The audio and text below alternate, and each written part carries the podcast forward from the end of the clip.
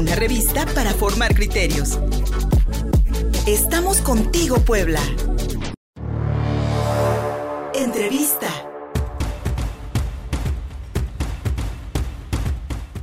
Aquí estamos contigo puebla.mx. Seguimos en sintonía con todas y todos ustedes en tres bloques informativos que hemos preparado para este lunes a través de Contigo Puebla Radio, nuestro perfil en Facebook, arroba Contigo Puebla, arroba Luis Fersoto en Twitter, en Instagram y por supuesto en www.contigopuebla.mx, nuestro portal informativo, www.contigopuebla.mx.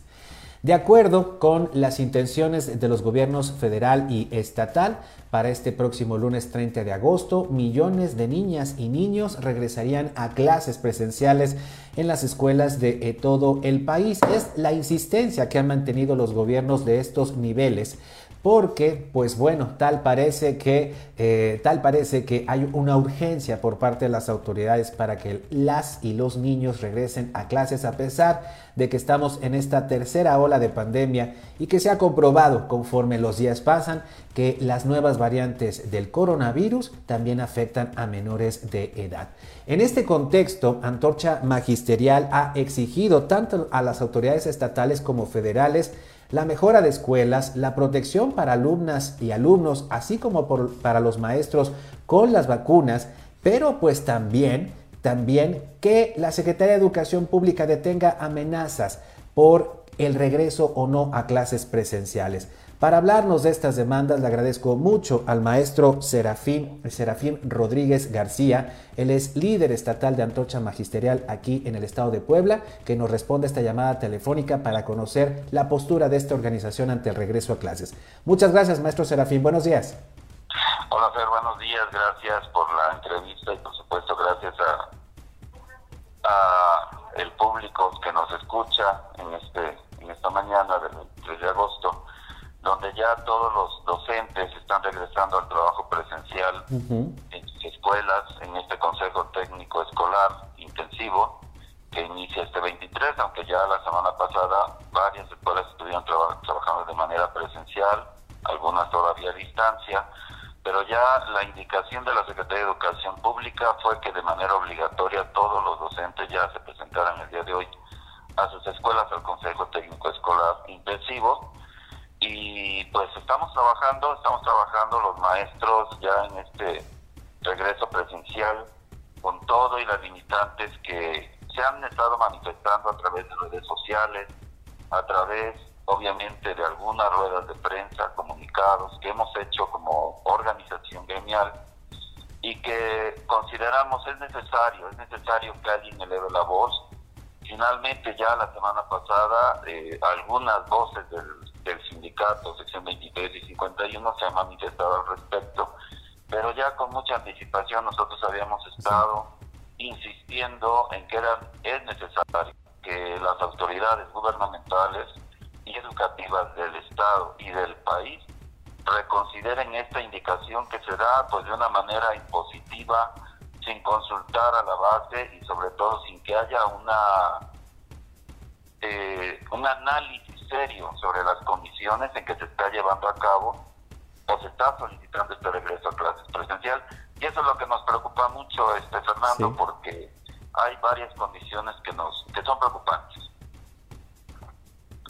De, maestro Serafín, eh, escuchamos hace algunos días al gobierno federal, especialmente al subsecretario de Prevención eh, de la Salud, Hugo López Gatel, de que no sería necesaria la segunda dosis de la vacuna Cancino que se le aplicó a los maestros y maestras de todo el país hace un par de meses. En este sentido, maestro, ¿ustedes tienen conocimiento de que es necesaria esta segunda dosis para fortalecer, pues para fortalecer a nuestro magisterio y no exponerlo?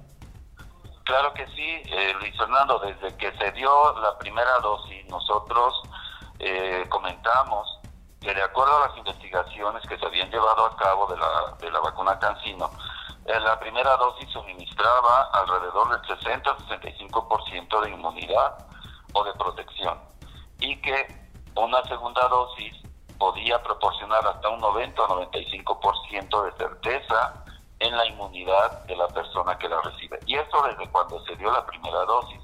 Pero ya en días recientes, eh, ha, habido ya publicaciones ya más extensivas y confirmando esto que nosotros ya habíamos leído en, en este momento. Y creo yo que esta eh, resolución que da Hugo López Gatel, pues es muy similar a la que da con la aplicación de vacunas a los niños de 12 a 17 años, que ya es una realidad en todo el mundo y en varios países de Latinoamérica ya se está aplicando. ¿Qué es lo que dice el señor Hugo López Gatel? No hay necesidad porque ya están inmunizados. Bueno, está muy bien, ya estamos inmunizados, pero no es lo mismo estar inmunizado a un 60-70% de, de eficacia a tener una eficacia doble, sobre todo tomando en cuenta que vamos a enfrentarnos pues a una situación problemática en las escuelas. Y lo mismo sucede con la vacuna para los niños, que dice no es necesario, no hay prueba científica de que los niños se infecten gravemente.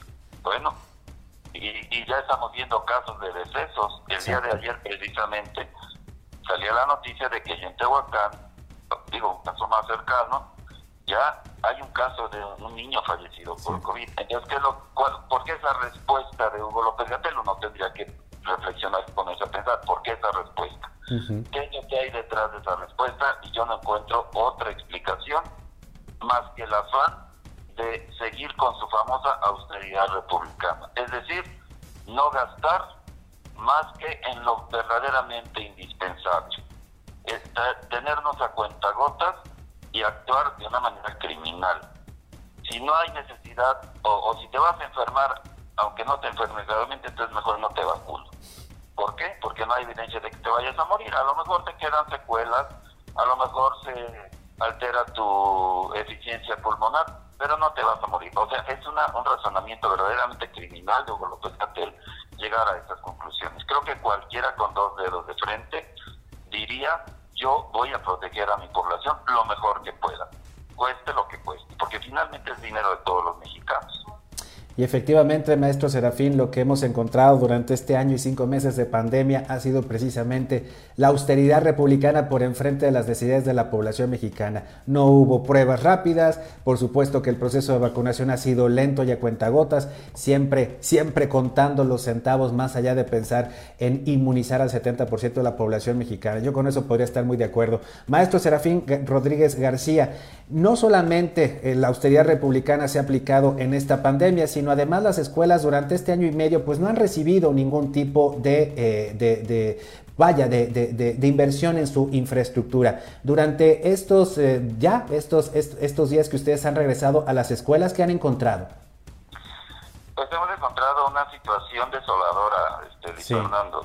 No al 100%, claro, hay sí. son dos excepciones, pero creo yo que en general la mayoría de las escuelas sufrió deterioros graves, filtraciones, eh, mal funcionamiento de baños, ha habido vandalismo, ha habido robo de, mobiliario, robo de, equipo, robo del cableado eléctrico, o algo verdaderamente inaudito, ¿no? Es decir, la, la población está viviendo una situación económica tan difícil que pues se les hace fácil, ¿no? Donde hay voy y lo tomo. Y el problema es que las escuelas están sin recursos, no, no tenemos veladores, no tenemos intendente. El director o los maestros han ido a hacer sus guardias, pero obviamente no pueden estar viviendo en la escuela y cuidando este, las instalaciones, ¿no? Entonces sí es muy difícil y como tú dices, esa austeridad republicana pues se ve reflejada en todo. Estoy casi seguro que la inversión que se está dando supuestamente para habilitar las escuelas, pues es mínima. ¿Qué dice CAPSE? Se van a rehabilitar 480 escuelas.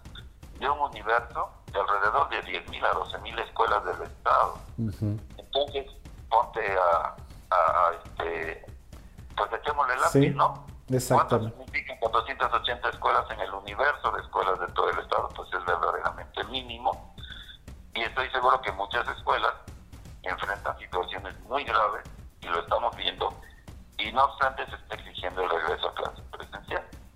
Sí, efectivamente, maestro Serafín, no es ni, ni el 1% de las escuelas, de, las escuelas eh, totales, del total de escuelas que, que, se encuentran en territorio poblano, estas que CAPSE pues pretende arreglar. Maestro Serafín Rodríguez, y lo que hemos escuchado también en las últimas semanas por parte del secretario de Educación en Puebla, Melitón Lozano, pues son amenazas prácticamente para las maestras y los maestros que eh, no regresaran a clases, que no regresaran a las aulas a partir del próximo lunes. En este sentido, las demandas que ustedes han presentado ante la Secretaría de Educación Pública e incluso las de otras agrupaciones gremiales magisteriales han sido atendidas por la SEP, los han escuchado, han escuchado sus reclamos como docentes, especialmente pues para proteger a nuestras niñas y nuestros niños hemos recibido la atención de la subsecretaria. Sí. Eh, creo que en ese sentido debo reconocer la inteligencia de la doctora Coral en el sentido de no cerrar la negociación, cosa que ya había sucedido el año pasado, donde definitivamente ya no nos recibieron. O sea, ningún funcionario nos recibió, a pesar de que estuvimos haciendo algunas marchas, y definitivamente ya jamás nos mandaron a llamar y jamás nos permitieron tener un diálogo. La doctora Coral, subsecretaria, nos está atendiendo y esperamos que haya resultados. Nosotros lo hemos manifestado siempre, que Antorcha Magisterial no pelea o no lucha simple y sencillamente por sistema. Nosotros luchamos cuando vemos que hay una necesidad y cuando vemos que es correcto y necesario que alguien lo haga. Entonces sí nos han recibido. Obviamente la respuesta ha sido pues que se va a analizar, que están en, ese proceso. Esta semana tenemos igualmente otra reunión y estamos en espera de que haya alguna respuesta más definitiva. Nosotros nos hemos manifestado en contra de que se trabaje bajo amenaza. Eso nos parece que es incorrecto. Es cierto, hay leyes, hay reglamentos, pero también los trabajadores tienen derechos y tienen derecho a ser escuchados. Y aquellos maestros que por algún motivo se niegan al regreso a clases presenciales deben tener una razón. Tenemos maestros que están gravemente enfermos, maestros que ya sufrieron el COVID y que tienen secuelas importantes. Tenemos maestros ya de muy avanzada edad o que tienen comorbilidades que los hacen víctima fácil de la, de la enfermedad y, y con seguridad incluso de manera mortal. Entonces nosotros creemos que el trabajar bajo amenaza no es el camino, que se debe conciliar con el magisterio, que se debe escuchar y se debe atender sus necesidades sobre todo para poder llevar a cabo este proceso con éxito. Nosotros somos los primeros en creer que el diálogo, la colaboración y la empatía son necesarias para salir adelante en este proceso tan difícil que es la pandemia que estamos viviendo. Nosotros vamos a exigir a, nuestras autoridades lo correspondiente, porque a nosotros nos están exigiendo que vayamos a hablar con los padres, que les vayamos a convencer de llevar a sus hijos a las escuelas, pero el día que el hijo se enferme, ¿a quién van a culpar? Y ese es el grave problema, que ahí aparecemos nosotros como los culpables frente a la sociedad, porque, y lo vas a ver seguramente en estos días, que van a comenzar las quejas, es que el maestro no guardó la sana distancia, es que el maestro lo sacó al receso casi lo estoy viendo. Entonces debe haber mucha colaboración y mucha comunicación entre todos y la amenaza no es la forma de trabajar con. Maestro Serafín Rodríguez García, líder estatal de Antorcha Magisterial, prácticamente este, me, aborda mi, mi, última pregunta porque como organización ustedes tienen muchísimo contacto con padres y madres de familia, especialmente en aquellas zonas populares, comunidades rurales. Eh, ¿Cuál es el sentir que ustedes han podido percibir en estos últimos días, una semana antes del regreso, de regreso a clases presenciales? Padres y madres de familia deben estar todavía en una disyuntiva de mandar o no a sus hijos a las escuelas. Y pues lamentablemente por lo que nos dice, pues esa responsabilidad de convencerlos pues ha caído en ustedes, más allá de la propia confianza que las medidas gubernamentales puedan, puedan despertar en la ciudadanía. ¿Qué han escuchado ustedes de los padres y madres de familia? Así es, Luis. Eh, lo que nosotros hemos este, analizado con los compañeros del Comité Estatal de Entorno Magisterial, de acuerdo al contexto en el que se desarrolla el, proceso y nuestras escuelas, que son alrededor de 266 escuelas en el Estado, que es del cual yo puedo opinar, eh, es que alrededor del 70% de los padres de familia y en preescolar y primaria todavía superior pero digamos que en un promedio de 60-70% de los padres no quieren mandar a sus hijos a la escuela. Temen por la vida y la salud de los chicos, aunque en efecto los niños sí quieren este, asistir, los niños están deseosos de regresar a la escuela. pero los padres de familia sí están muy recelosos, sobre todo pues porque ven las condiciones en las que se encuentran las instituciones, grupos de 40, 50 alumnos que tenemos que dividir como podamos para más o menos tener un número eh, que nos permita no estar asignados en las aulas, pero no dejan de ver el hecho de que muchas escuelas no cuentan con luz agua o con drenaje, con agua potable y pues obviamente que además de todo esto resulta que los padres de familia tienen que ahorrar de su bolsillo el dinero para comprar insumos para que se atienda a sus a sus este a sus niños porque también ese es el otro problema no hay personal suficiente. Salió la secretaria de educación pública decir todos los días va a haber alguien parado en la puerta revisando la temperatura y yo me pregunto quién, el director que tiene que estar atendiendo padres en la entrada el maestro que tiene que estar haciendo el segundo filtro en el salón quién va a estar ahí es decir no tenemos personal. Y la secretaria de Educación sale a pintar un cuadro romántico de lo que va a suceder el día del regreso a clases, pero eso no es cierto, la realidad es totalmente distinta.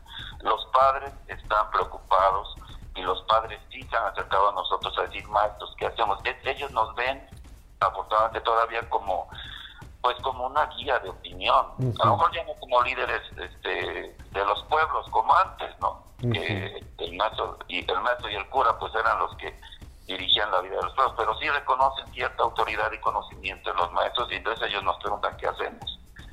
Y nosotros finalmente tenemos que dar una respuesta y estamos obligados por ley a decirles la indicación de la SEP que su hijo regrese. Pero también se les ha planteado la posibilidad de trabajar a distancia, como lo hemos hecho. Vamos a ver, estamos en espera de qué sucede, cuántos padres de familia mandan a sus hijos y si alguno de ellos no lo mandara, tampoco lo podemos obligar. Están en su derecho de, preocuparse por la salud y la vida de los pequeños. Ya estaremos viendo el próximo lunes, maestro Serafín, cuál fue el resultado de la decisión de los padres y, de los padres y madres de familia.